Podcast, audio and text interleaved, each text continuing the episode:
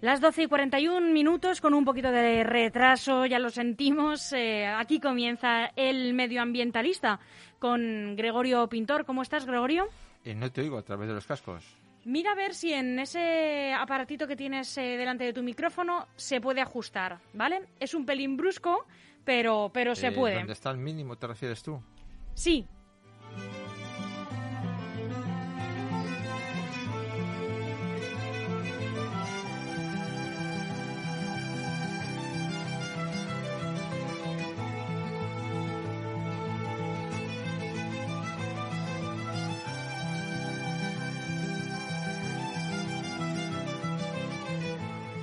Ya hemos podido resolver estos pequeños problemas técnicos, es lo que tiene el directo, ya lo saben ustedes. Gregorio, de nuevo, muy buenos días, buenas tardes casi. Buenos días, Samudena. ¿Cómo estás? Luchando como siempre. Como siempre, como todos, es verdad. Aquí comienza este programa, si no me equivoco, el número 21, Gregorio. El 21, sí. Eh, vamos a recordar a los oyentes, antes de empezar con estos temas que siempre nos traes y que siempre son interesantes, eh, que pueden eh, contactar a través de el 676, apunten el teléfono 676-352-760.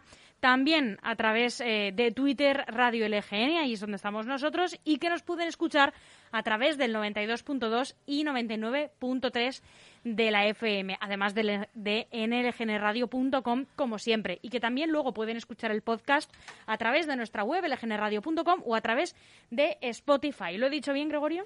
Eh, perfectamente. Bueno, me alegro. añadir únicamente que tenemos un, correo habilitado, el, el medioambientalista en medioambientalista.gmail.com en el que los oyentes me pueden hacer cualquier aclaración o sugerir algún tema para tratar en, aquí en, en LGN. perfecto. Ahora sí, podemos comenzar a contarle a nuestros amigos oyentes de qué temas vamos a hablar hoy. El eh, sábado, ¿verdad? Eh, día 10 de octubre, se celebra el Día Internacional de las aves migratorias, que ahora de hecho se ven muchos pájaros volando en nube, entendemos que también son aves migratorias, pero bueno, esto es un mundo eh, casi inabarcable para los mortales, abarcable para ti, Gregorio, del que nos vas a hablar. Bueno, inabarcable también para mí. Lo que pasa es que yo tengo un, océano de conocimiento, como dice una compañera mía, pero un océano de un centímetro de, profundidad. ¿eh? eh y bueno, pues comentarte que mm, en realidad hay dos días internacionales de las aves migratorias. Uno es eh, en el mes de primavera cuando, y otro es en, otoño, porque las aves migratorias, la característica que tienen es que van y vuelven, ¿eh? fundamentalmente a África. ¿no? Eh, entonces, pues mm, me gustaría que este tema tratarlo en segundo lugar. Cada programa tratamos mm, dos temas, pero este vamos a tratarlo en segundo lugar porque el, que quisiera tratar en eh, el otro tema eh, es el relativo al COVID, que en, las, en, los últimas, eh, los últimos días han aparecido noticias nuevas que considero que pueden ser muy relevantes para los, los oyentes. ¿no? respectivas al COVID. Respectivas al COVID, sí. Entonces, todos los días, todas las semanas en el programa damos unos consejos anti-COVID fundamentalmente encaminados a, seguir las recomendaciones sanitarias, pero bueno, han aparecido, han aparecido novedades. Y, bueno, vamos a tratar de ellos, ¿no? Entonces, eh, como eh, el Día Mundial de las Aves Migratorias es el sábado que viene, si no nos diera tiempo en el programa de hoy, pues lo trataríamos en el siguiente programa. Perfecto. ¿De acuerdo? Bueno, pues eh, la, la, novedad que, que ha habido estos últimos días es que, em, pues que por fin la, la, OMS, eh, digo por fin porque había eh, ciertas recomendaciones científicas, eh, incluso manifiestos de, de, cientos de, de, técnicos y científicos en el que decían, apuntaban la posibilidad de transmisión del COVID por aerosoles, ¿no? Mm, en lugares cerrados. Bueno, los aerosolos están en, todos lados. Mm, pero bueno, que se concentran más y tienen más eh, riesgo de, pues de que te acabes contagiando en un lugar cerrado. Claro, mira, eh, actualmente, o lo que hasta ahora, pues decía la, la OMS, es eh, que había dos vías principales de transmisión del COVID, ¿no? Los fómites, que son pues eh, elementos susceptibles, superficies o, o, bolígrafos o estetoscopios o materiales que bueno pues uno manipula y eh, que bueno pues se puede transmitir de una persona a otra el, el, COVID porque está impregnado pues de, las gotículas que nosotros eh, exhalamos eh, pues cuando tosemos cuando hablamos y demás no eso es la transmisión por fómites que se llama. Luego estaba la, la, transmisión por gotículas por gotículas que eh, tosen los, las personas, pues cuando tosen, cuando gritan, cuando cantan. Y bueno, pues eh, esa transmisión mm, tiene un alcance aproximado de metro y medio, dos metros y demás. Las, las eh, mascarillas que tenemos, la, la distancia de seguridad, el lavado mm, de manos constante que nos recomiendan las autoridades son las armas que tenemos pues para, eh, para protegernos de los contagios de estas dos formas. Pero lo que ha añadido eh, esta, la, la, OMS, lo que estaba apuntando, que eh, bueno, pues que existen indicios de una, bueno, pues de la transmisión por aerosoles. ¿Qué es un aerosol? ¿no? Un aerosol es una gotícula mucho más pequeña, pues que, que la tradicional estamos hablando de, de micras, de micrómetros, de micrón también, ¿no? Que, hay confusión también. yo he visto en la documentación pues que hacen referencia a la misma unidad eh, de diferentes nombres, ¿no? Una micra, un micrón y un micrómetro es la misma unidad, ¿no? Bueno, para que lo entiendan también los oyentes así fácilmente, es, es, tan ligera que puede quedar en suspensión en el aire y de esa manera contagiarnos. Sí. Eh, un micrómetro es eh, la milésima parte de un milímetro. ¿De acuerdo? La milésima parte de un milímetro. Y entonces, los, eh, las gotículas, pues, tienen un tamaño superior a en torno a 50, 100 micrómetros. ¿Eh? y bueno, pues en los aerosoles son mucho menores. Entonces, pues pueden permanecer suspendidos en el aire por más tiempo. Como bien has apuntado, en los lugares cerrados esto es muchísimo más relevante. Entonces, bueno, entre las recomendaciones que hacemos todos los días, pues está la ventilación, la renovación de aire y demás, que ya se daba como recomendación por la OMS. Pero bueno, eh, ahora hay que incidir más en, ello. Deciros que eh, los, virus son parásitos obligados eh, y, necesitan una célula para poder desarrollarse y multiplicarse. ¿no? ¿Por qué? Porque es la vía respiratoria la principal, la principal de transmisión de, los virus respiratorios y, del COVID. Y es porque, bueno, la composición de la saliva es un, un 99% de agua. ¿eh? Pero hay otra parte, ese, otro 1%, eh, más de la mitad, muchísimo más de la mitad, está compuesto pues de materia inorgánica y la, la, otra, la otra parte, en torno a un 30%, está compuesto pues de materia orgánica. Enzimas, nosotros hacemos la, una predigestión en la, en la boca. Está compuesto también pues eh, bueno de sustancias que modifican eh, el pH pues para conservar nuestros dientes eh, para favorecer la higiene y está compuesto también pues por células del de, la mucosa de, nuestra boca. ¿no? Es, en estas, es en estas células donde están los virus y es en estas células, en esta materia orgánica que nosotros tenemos, pues donde cuando emitimos gotículas o cuando emitimos aerosoles, pues vive el virus, ¿no? Y entonces, bueno, pues si entra en contacto pues, con una mucosa nuestra, ya sean de los ojos o, o, de, la boca o en una superficie y nosotros luego tocamos la superficie, pues es susceptible de, de transmitirse. Tocamos la superficie y luego nos llevamos la mano a la boca o a los ojos, que sabéis que de manera instintiva todos lo hacemos. Entonces, esta, esta nueva mm, esta nueva circunstancia ¿eh? Que decía pues- Fernando Simón que no tenían evidencia científica ninguna de que esto fuera así, pero ya parece que se va comprobando. Claro, y tampoco, bueno, eh, eh, tampoco hay que hay, hay que entender también a la comunidad científica porque hay que tener hay que dar pasos cuando se está absolutamente seguro. De hecho, los CDCs que son pues lo- el organismo, eh, los bueno, los organismos en, en- De prevención de en- en- enfermedades. en Estados Unidos pues que pues eh, dan todos los consejos y demás publicó en su página web ya hace pues un mes pues esta posibilidad de bueno esta posibilidad eh, eh, publicó pues que el- la, la vía aerosol era una vía sólida de, transmisión ¿no? y bueno pues a los cuatro o cinco días lo, la tuvieron que quitar porque bueno pues hubo presiones porque decían y es pues que había que confirmar había que buscar muchos datos pero eh, fíjate que mm, hay, hay datos que, que, a- que apuntan en la dirección de que los aerosoles son es la tercera vía y en muchos casos la más importante.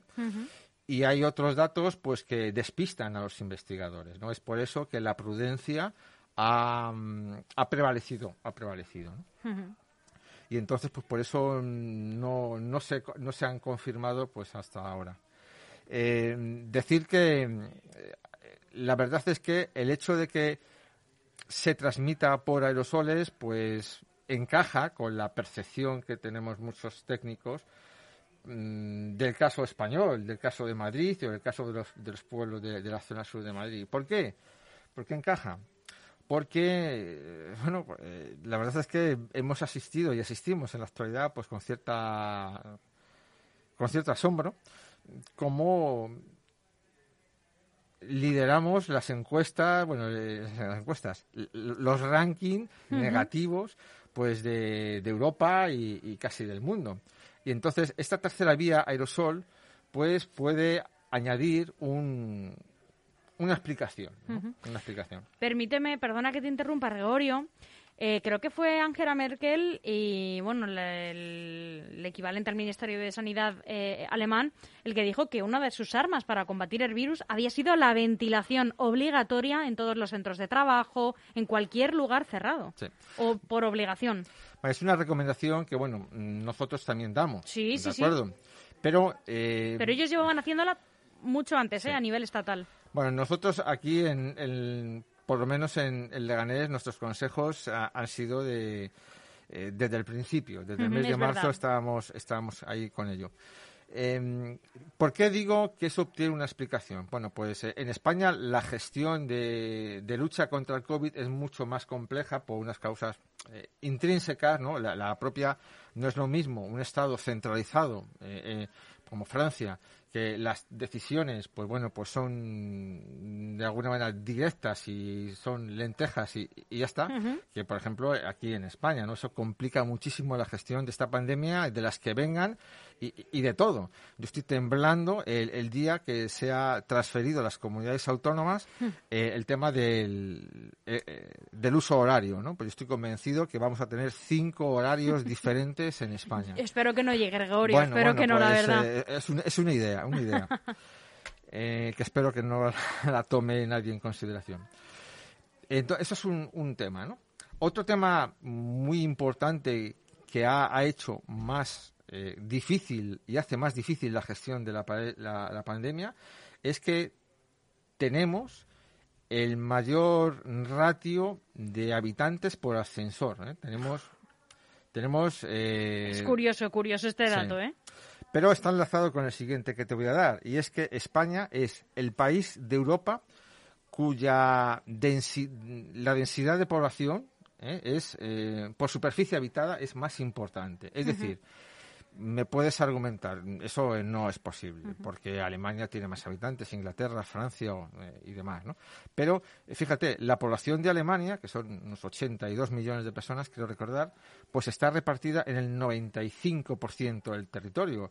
La población de Italia, la población de Francia, pues está homogéneamente repartida. Sin embargo, España, España tiene eh, eh, tiene el 95%, 98% de la población concentrada únicamente en el 13% del territorio. Madrid Valladolid y las costas. Entonces, eh, esto es una, eh, una, una, cuestión pues que hace que es más difícil, que dificulta la gestión del coronavirus. Luego, tenemos, tenemos otra característica, tenemos otra característica que haya hecho, que haya hecho, que haya complicado la gestión del coronavirus. Y es la siguiente, la explosión, la explosión de, de del traslado de la, inmigración, ¿no? De, del campo a la ciudad, que se produjo a principios de los años 60 y que llega prácticamente hasta los años eh, 80, ¿no? eh, bien entrados los 80. ¿Qué pasa? Bueno, pues que esta, este, mm, estos millones de habitantes que están nuestros padres, nuestros abuelos, que, se fueron del campo a la ciudad en muy poquito, eh, en, una, en un, unos poquitos años, pues hizo que se crearan barrios eh, de manera eh, pues precipitada en viviendas baratas para acoger a gente pues que tuviese pocos recursos económicos. Y eso eh, explica eh, explica también la proliferación porque de, la proliferación del covid porque entonces no había ninguna normativa urbanística uh -huh. que regulase pues por ejemplo pues en los anchos de escalera en la norte, en el, en el este, Alcalá de Henares, Torrejón, todos ellos municipios que acogieron esta primera y segunda ola de inmigrantes del campo a la ciudad y que fueron alojados en barrios que, eh, según bueno, la normativa vigente, entonces no contemplaba pues eh, cómo debían ventilarse y la, la, la, altura, la anchura que tenían que tener las escaleras y las zonas comunes de los portales. Uh -huh.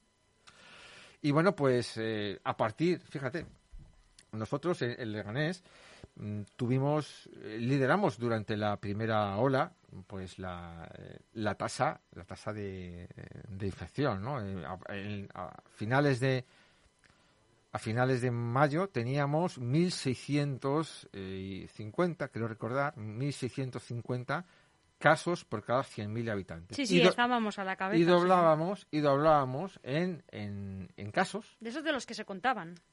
Sí, bueno. Como ahora vamos, pero que... Hombre, ahora creo que están mejor contados. Pero antes sí. uno, uno estaba... Pero bueno, los que se contaron. Uh -huh. ¿eh? Porque es, suponemos que como el criterio era homogéneo, pues sí que es significativo comparar dos municipios. Uh -huh. eh, pues bueno, pues en Getafe tenían la mitad de contagios uh -huh. que Leganés. ¿Por qué? Bueno, pues ¿qué diferencia Getafe de Leganés? Pues bueno, Getafe lo diferencia de Leganés, eh, los que conocemos ambos pueblos, pues que Getafe, la, la, las viviendas, las viviendas, pues no sobrepasan las cuatro alturas porque tiene la, la base aérea, y entonces, ¿qué significa eso? Bueno, a menor altura, menos, eh, menos tiempo de permanencia de los vecinos en los portales, por ejemplo.